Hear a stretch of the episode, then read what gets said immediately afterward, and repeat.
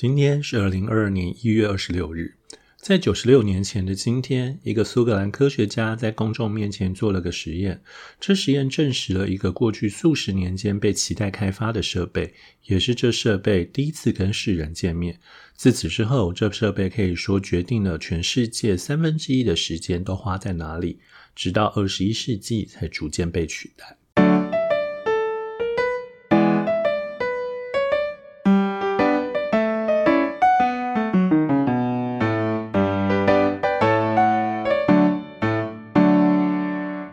欢迎收听《永远的一天》（The Day and Today）。在距今九十六年前的一九二六年一月二十六日，苏格兰科学家约翰·洛吉贝尔德 （John Logie Baird） 在英国皇家研究所做了个向大众公开的实验。在实验中，他成功的以每秒十二点五帧的速度，将远处的影像传递到电视中。我在这边必须要先强调一件事情哦，就是呃。今天要讲的东西不能说复杂，也不能说麻烦，而是呃好，总之我希望我能够呃能够适当的传达我到底今天想讲什么。首先，我们要先讲一件事情，就是虽然我用了这个东西作为永远的一天所挑的一月二十六号的代表的事件，但并不代表我完全的认为电视是由。呃，约翰·洛吉贝尔德，这好难念，我们就叫约翰好了。我并不认为电视完全的是由约翰去发明的。OK，因为电视其实蛮复杂，电视其实涉及了三个东西。第一个是它要能够将影像翻译成电子讯号，就是你需要让影像翻译成电子讯号，这样才可以传送嘛。然后将讯号传播到远方，并且可以定向接收的的的。设施，然后以及接受这些讯号并翻译回影像的东西，通常我们都只会认为接受这些讯号并翻译回影像的东西才叫电视哦。但是实际上是，不管是你是要把影像翻译成电子讯号，哦，对不起，我一直在用翻译哦，因为其实它就是一个 coding 的过程，它把呃我们所说的声音的跟影像变成一个可以被编码的。资讯流，而透过一些方式将这个资讯流传递到远方，然后再透过这个编码的逻辑，再把它回复成影像或声音哦。所以我觉得用翻译应该是可以啦。但是好，如果大家觉得很奇怪的话，我们就用编码好了。那呃，就是在这个过程之中，它其实都跟电视有关，但我们通常都会呃把它分开来看哦。那实际上，我们一般来讲，你也会说。其实翻译影像成为电子讯号这件事情的技术倒是比较早就在成立了，但是反而后面两个反而比较晚哦。所以也就是说，将讯号传播到远方并定向接收，以及接受这些讯号并翻译回影像这件事情，其实就是电视机在很努力做的事情哦。那在讲到更详细的内容之前呢，其实还有一件事情要特别交代的，就是，呃，在十九世纪的时候，你常常会发现，大家会觉得这个东西理论上可能存在，但实际上没有人知道它到底存不存在。这其实跟一些东西有关哦。最主要原因是因为在呃启蒙时。就是在十七世纪、十八世纪的启蒙时代之后，人开始相信科学可以取代宗教，或者我们说物理可以取代上帝来作为解释世界的系统哦。那在这个解释世界的系统的过程之中，其实我们就呃正在重新练习如何发展出一套语言来描述这个世界。例如数学是用公式，例如物理是也是用各种公式跟物理定理，然后化学也是用公式或各种定理。你会开始发现，呃，经历过十八世纪那些东西之后，我们开始发展出一套清楚而明晰的语言来描述，以科学语言来描述这个世界。那科学语言的好处是什么呢？科学语言的好处其实也就在于说，我们可以顺利的。操作一些呃理论上，嗯，对不起，我们可以合合理的操作一些理论，我们可以去透过各种的换算，例如数学上的揣摩，例如各种东西的时候，事实上，这其实在十五世纪左右就有了。举个例来讲，还记得我们之前讲到那个就是复刻摆这件事情，就有讲到说，其实早期的时候，他们其实透过呃观察跟数学，就发现哦，假设地球不会，地球是中心这件事情是很混乱的，所以其实那个时候就已经有发展，但是我们真正用。呃，公式或者是科学语言来描述这个世界，还是主要集中在十八世纪跟十九世纪哦。那所以，当十八世纪的积累够多、到够多到十九世纪的时候，你就开始发现，理论这件事情取代了十八世纪还在长期的做实验、归纳跟观察这样子的方法。那十八世呃十九世纪的时候，有一个很重要的事情是，那个时候我们开始相信理论物理或者是理论化学可以描述这个世界，并且预言这个世界。其中最有名的，其实也就在接下来要讲的这一位哦，叫马克思维。呃，我猜如果我不太确定我听众会不会有电机系的，但如果有电机系的话，就是呃。应该会知道马克思韦方程式，或者是电磁学这一门，据说非常难。我不知道啦。那个听过电机系的那个学弟跟我们讲说，那个考试就是不过是正常的。我不太确定这是不是是不是常态这样子哦。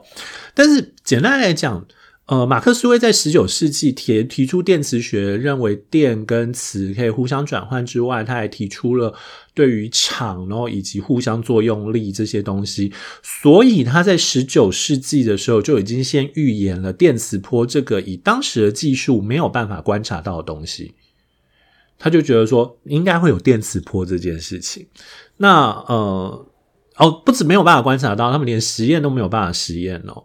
所以，呃，这件事情一直到后来，赫兹为了要配合，要要确认，就是呃，马克思威说的是对的，他才自己用线圈做，然后发现，哎，真的做出可以被侦测到的电磁波。同时，你也就会发现说，OK，有人在赫兹之后，哦，这也就是为什么。那些东西叫做赫兹，用赫兹就是电波的频率是用赫兹来计算。那你后来也就知道说，哦，后来大家就开始从赫兹的这个发现，就发现，哎，搞不好其实是有这种东西可能的。于是就开始有所谓的无线电波就开始被发现了。那无论你是如何去诠释，是马可尼发明了电磁波或无线电这件事情。或者是你要说是特斯拉发明的无线电这件事情，不管你是哪一派的，这个以后应该有机会讲哦，因为它其实是很有趣的。科学这件事情其实还是会跟大量的其他东西挂钩的某种某种象征这样子哦。好，那反正就是呃。电磁波这件事情就成立了嘛？那所以电磁波这件事情成立之后，其实大家就开始相信远方通讯这件事情。那所以就大家当同时，我们可以把声音变成电磁波，然后再把电磁波传出去，由他人接收，进而理解成声音的同时。那我们就会在想说，既然声音都可以了，影像可不可以？所以电视其实是一个非常早就发明的东西哦，甚至严格讲起来，television 就是电视的英文这件事情，可能在呃一九零零年就已经出现了。换句话说，呃，电视这个东西是名字早于概呃名字早于实体就已经存在的东西了。好，那这个时候其实是一片混乱哦。这边一片混乱指的是，呃，电视这件事情可以说遍地开花。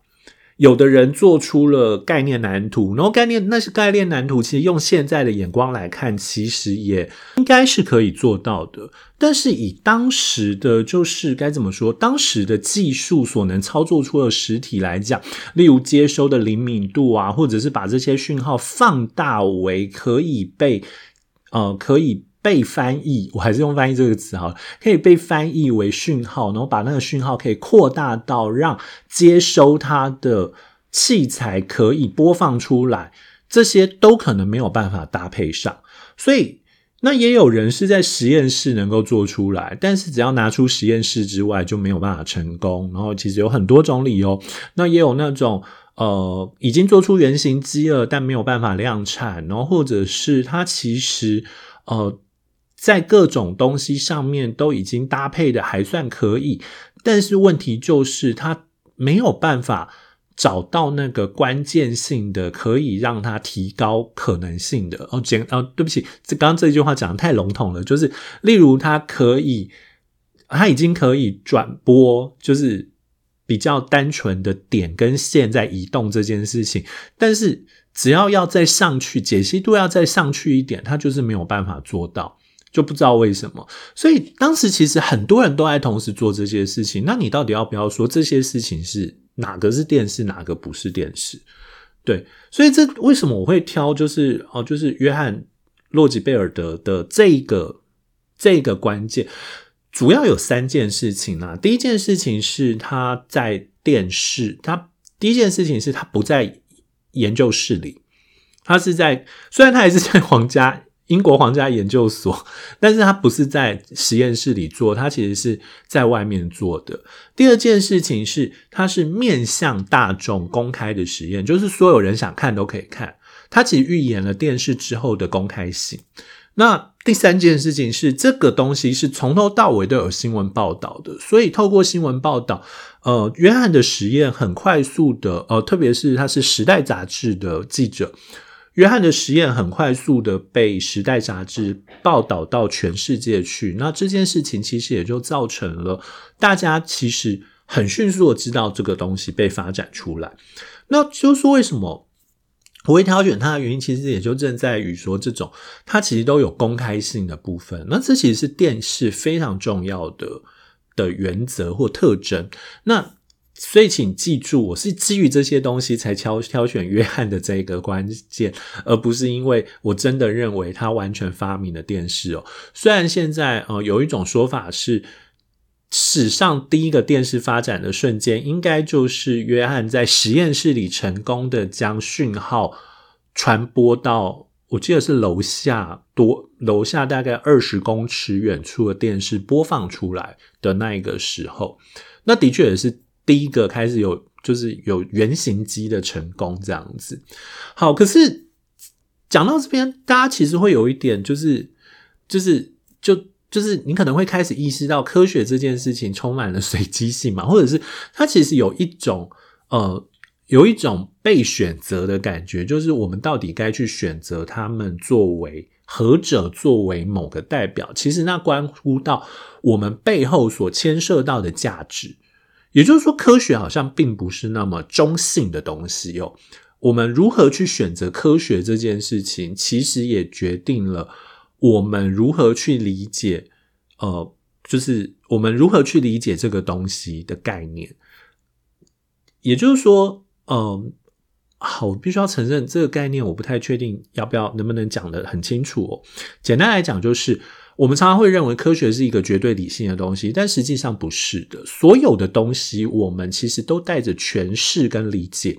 那只要我们带着自己的诠释跟理解去看待，我们就会发现说，这些科学其实会被我们的诠释跟理解带着价值。而即便是那些科学家们，可能也带着某种价值哦。然后另外一个，我想要透过约翰的这个实验，想要讲的是另外一件事情是。我们常常会把科学想的非常的线性哦，就是 A 发明了 B 才能发明，B 发明了 C 来才能发明。例如，呃，电磁波发现发明了，然后才可以发明无线电，无线电发明了，我们才可以发明广播这一类的。但实际上是它有的时候其实是没有那么单纯的线性哦。举个例子来讲好了，呃。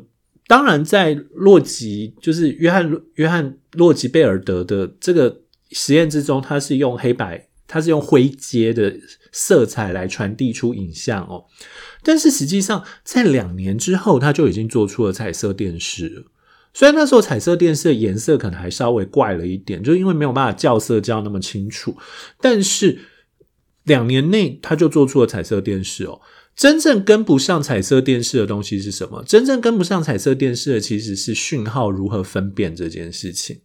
那呃，或者是我们也常常会认为说，电影应该是有了电影很久以后才发发展出三 D 电影哦。但其实是呃，如果我们先预设卢米埃电卢米埃兄弟在十九世纪末发明了电影这个东西的话，但其实他们同时就已经在实验三 D 电影这个东西了。也就是说，其实他们是同时的，只是还是一样。嗯，我们认为就是在概念上，它其实并不会被分的那么清楚，但因为各种外在的限制，导致这件事情会被分裂开来。